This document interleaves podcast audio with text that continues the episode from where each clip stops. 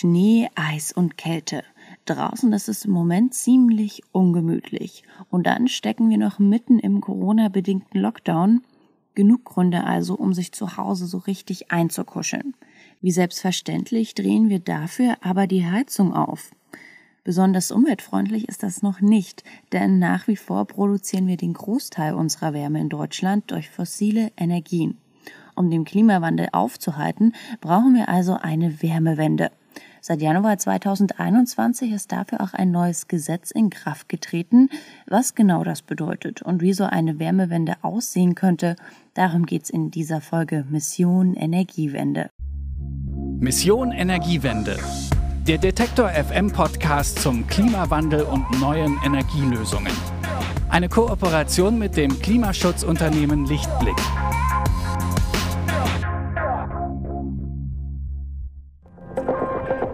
Bitte widmen Sie Ihre Aufmerksamkeit unserem Werbepartner. Warum Nudeln ohne Soße wie Strom ohne Öko sind? Beides ist ziemlich schwer zu schlucken. Das eine für uns als Menschen, das andere fürs Klima. Deshalb gibt's bei Lichtblick 100% Ökostrom mit flexibler Laufzeit und bis zu 24 Monaten Preisgarantie. Je nachdem, was euch wichtig ist. Klimaneutral wird so zum neuen Normal. Vielleicht ist es ja bei euch gerade auch so. Sich in geschlossenen Räumen treffen ist im Moment ziemlich tabu und deshalb bedeutet der Corona-Winter für mich vor allem viel draußen mit meinen FreundInnen spazieren gehen.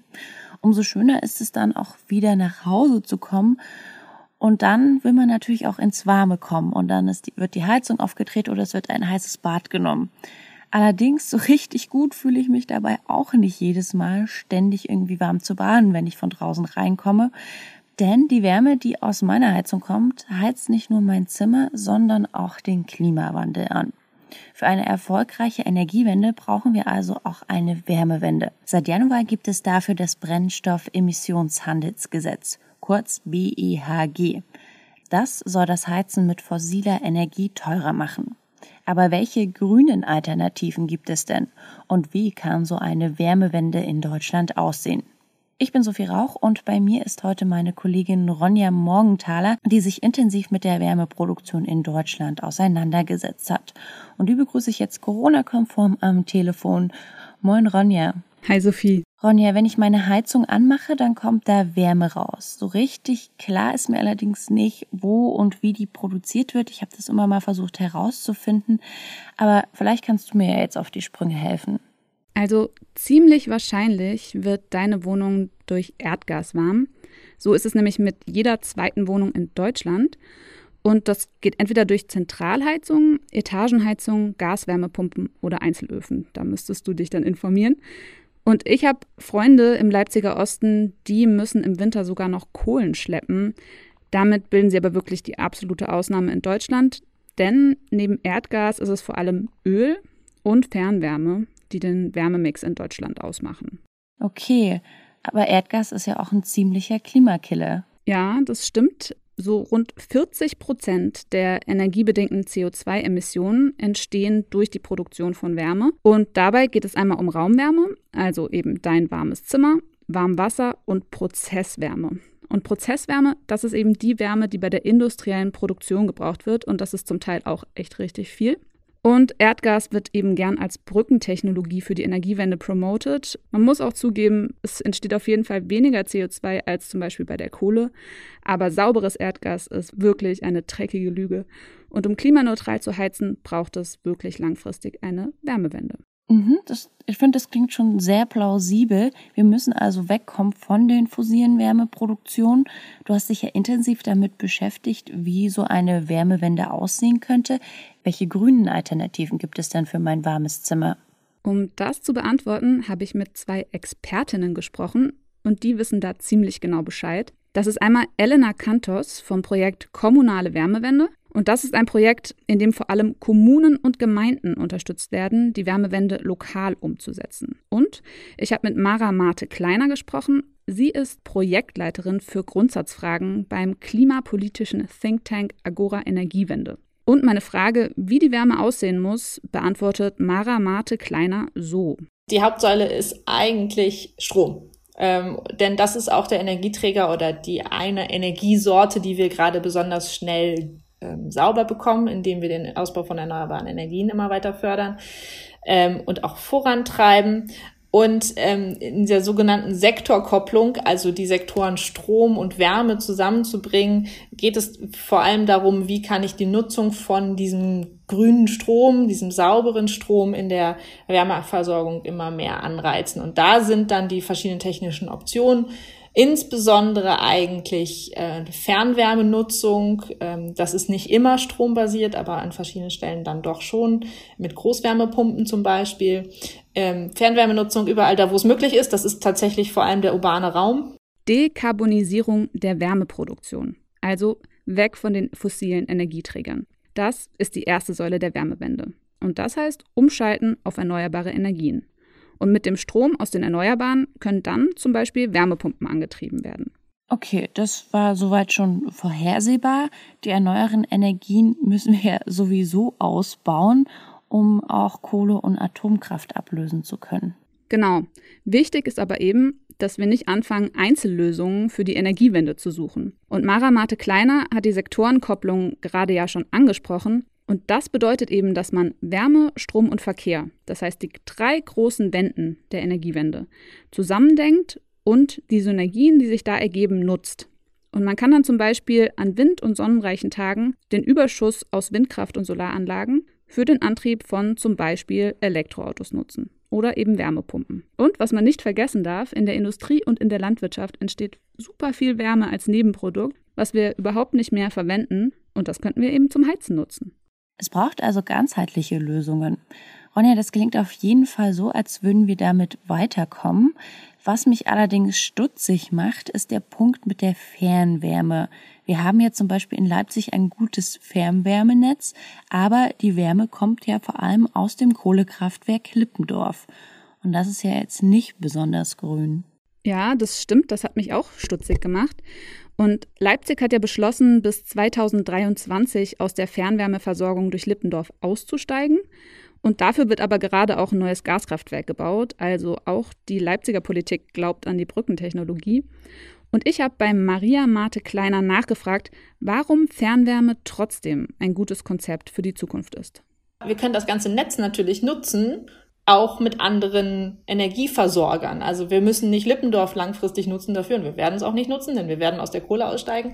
Aber man kann das gleiche Netz nutzen, teilweise mit technischen Anpassungen, aber das Netz ist ja erstmal da, um das mit anderer Art von Wärme zu versorgen. Die Dänen zum Beispiel haben das lange gemacht, die haben sehr konsequent äh, Fernwärmenetze ausgebaut, einfach um die Infrastruktur zu haben und dann zu sagen, und dann am Ende oder früher oder später wechseln wir dann quasi das, was die Wärme versorgt am am Anfang der, der Leitung, nicht am Ende der Leitung, wo dann die Haushalte sind zum Beispiel, ähm, das wechseln wir aus und machen daraus was Grünes. Ausbau der Infrastruktur, das ist ein gutes Stichwort. Da hinken wir ja auch schon beim Stromnetz ziemlich hinterher, wenn da jetzt auch das Wärmenetz hinzukommt. Eieiei.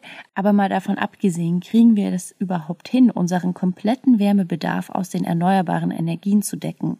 Also die Wärmewende klappt nicht ohne die zweite wichtige Säule und das ist Effizienz. Die wichtigsten Kilowatt seien die, die man nicht nutzt. Das sagt Elena Kantos vom Projekt Kommunale Wärmewende zum Thema Effizienz. Das heißt also, wir müssen auch unseren Bedarf verringern und das geht vor allem am besten durch die Sanierung von Gebäuden. Ja, ja, die zugige Altbauwohnung die kenne ich und wahrscheinlich viele Leute, die auch in Leipzig wohnen, ziemlich gut. Da heizt man auf jeden Fall eher die Atmosphäre als das eigene Zimmer. Genau, und damit muss Schluss sein. Und dafür brauchen wir Sanierung in einem ganz anderen Tempo, als wir es heute machen, weil im Moment sanieren wir pro Jahr ungefähr ein Prozent der Gebäude. Und das ist viel zu wenig bei der Anzahl an zugigen Altbauwohnungen. Also, Umstieg auf Erneuerbare. Heizungen austauschen, Häuser sanieren, Fernwärme ausbauen, Sektoren koppeln und die Abwärme aus Industrie und Landwirtschaft nutzen. Das sind die Schlüssel für die erfolgreiche Wärmewende. Das sind ja ganz schön viele Punkte, an denen da angesetzt werden muss. Ronja, wie kann man das denn jetzt gut voranbringen? Appelle alleine reichen beim Klimaschutz ja selten aus, wie wir wissen. Ja, das stimmt. Dafür gibt es jetzt verschiedene Instrumente. Und über das neue Brennstoffemissionshandelsgesetz, das BEHG, sprechen wir ja gleich noch. Was ich persönlich ziemlich spannend finde, ist eben den Ansatz vom Projekt Kommunale Wärmewende, weil so eine komplexe Transformation wie die Wärmewende funktioniert am besten lokal. Und da spielen Kommunen und Gemeinden eine besondere Rolle. Und die haben ein Instrument, das nennt sich die Wärmeplanung. Und was das ist, erklärt Projektleiterin Elena Kantos. Durch die Wärmeplanung können Kommunen erstmal sich den Wärmebedarf angucken und dann eine koordinierte und effiziente Lösung dafür entwickeln. Die können betrachten, was für Infrastruktur schon gibt in der Kommune, was für Potenzial es gibt. Gibt es zum Beispiel unterschiedliche lokale Unternehmen, Industriefabriken, deren Abwärme nützlich sein könnte? Gibt es äh, Flächen, wo man Solarthermieanlagen installieren könnte? Gibt es Biogasanlagen? Zum Beispiel, das ist der Fall von ländlichen Kommunen. Da gibt es auf jeden Fall in Zusammenarbeit mit der Landwirtschaft viel Potenzial. Also das kann man alles analysieren und entsprechend einen Plan entwickeln, der langfristig eine koordinierte, effiziente Lösung anbieten. Das Konzept klingt richtig super. Gibt es da schon irgendwelche Vorreiter, Städte oder Kommunen? Ja, ein richtig, richtig tolles Beispiel ist die Kommune Fleckensteierberg in Niedersachsen. Das ist so eine kleine ländliche Kommune mit so ungefähr 5000 EinwohnerInnen und einem sehr ambitionierten Klimaschutzkonzept. Und in Fleckensteierberg gibt es eine Bürgerwindenergieanlage für die Stromerzeugung. Fleckensteierberg hat ein eigenes Mobilitätskonzept entwickelt und eine Genossenschaft gegründet, die das Fernwärmenetz betreibt. Als Energiequelle für dieses Fernwärmenetz benutzen sie eben die Abwärme eines lokalen Chemieunternehmens. Und da zeigt sich dann der Mehrwert der Erneuerbaren für die lokale Wertschöpfung wirklich wie auf dem Silbertablett, weil für die Industrie hätte diese Abwärme gar keinen Wert und so können sie es in das Netz einspeisen und damit die Wohnungen in Fleckensteierberg heizen. Von diesem Beispiel kann man ein paar Sachen lernen. Zum Beispiel, wie wichtig die Bürgerinnenbeteiligung ist. In dem Fall, sie haben das Modell von Energiegenossenschaften benutzt, um die Bürgerinnen von Anfang an zu involvieren und dadurch die Akzeptanz zu steigern in der Kommune. Die haben das Potenzial in den lokalen Unternehmen gesucht und genutzt und entsprechend Mehrwert für die Unternehmen auch gebracht. Und die haben sie andere, sich andere Ressourcen rausgesucht, zum Beispiel in dem Fall durch die Zusammenarbeit mit der Landwirtschaft. Da bleibt nur noch die Frage übrig, Ronja, wie kriegen wir jetzt Kommunen dazu, ihre Wärmeversorgung so umzubauen? Oder auch die EigentümerInnen der zugigen Altbauwohnungen. Ich habe auf jeden Fall noch nie von VermieterInnen gehört, die einfach aus Umweltbewusstsein ihre Gebäude sanieren. Ja, da hast du recht. Und eben eine Lösung in so einem marktbasierten System wie unserem ist, die Kosten zu erhöhen. Und das ist genau das, was mit dem neuen Brennstoffemissionshandelsgesetz seit dem 1. Januar passiert. Und ich glaube, jetzt solltest du mal erklären, was sich hinter diesem sehr langen Wort verbirgt. Ja, also im Grunde geht es darum, den CO2-Ausstoß in den Sektoren Wärme und Verkehr zu bepreisen, das heißt mit einem Preis zu versehen. Im Strom- und Energiesektor gibt es das schon länger im Rahmen des europäischen Emissionshandels. Und jetzt hat eben auch jeder Liter Diesel oder Benzin oder Gas und Öl fürs Heizen auch einen Preis. Und das sind jetzt zu Beginn 25 Euro pro Tonne CO2. Das heißt, sich fossil vorzubewegen oder fossil zu heizen, wird einfach teurer. Das ist jetzt am Anfang noch nicht so viel, das ist recht wenig. Wenn man jetzt an die Tankstellen geht, dann sieht man das auch. Also das ist jetzt nicht der große Preisschock. Aber das wird sich in den nächsten Jahren immer weiter steigern. Und das soll eben den Anreiz schaffen, umzustellen. Das sagt zumindest Maria Marte Kleiner. Die Idee ist, ist ja das, was jetzt gerade CO2 ausstößt und damit klimaschädlich ist, ähm, zu bepreisen und das teurer zu machen und im Gegenzug dann aber auch zu gucken, wie kann man die klimaneutrale Wärmeversorgung da dem entgegensetzen. Und die Idee ist ja schon zu sagen, das, was, was, was nicht gut fürs Klima ist, muss langfristig teurer sein. Und all die, die es können, das ist ähm, ein bisschen im Wärmebereich immer ein kleines Dilemma, aber die, die es können, sollten sich dagegen optimieren und sagen, na ja, also ich sehe, jetzt wird der, der CO2-Preis wird mittelfristig deutlich höher sein. Damit werden, wird das fossile Heizen deutlich teurer werden. Und wenn ich jetzt meine Heizung austausche, dann kann ich das schon einpreisen und sagen, vielleicht ist es dann doch sinnvoller, mich mal mit Alternativen dazu auseinanderzusetzen, Alternativen zum Gaskessel, Alternativen zur Ölheizung. Das heißt dann jetzt unterm Strich, ich als Mieterin habe jetzt einfach ein Problem. Mein Stromanbieter kann ich einfach wechseln, aber beim Heizen bin ich komplett darauf angewiesen, was meine Vermietung macht. Ja, das ist echt ein Dilemma und das lässt sich auch erstmal nicht lösen.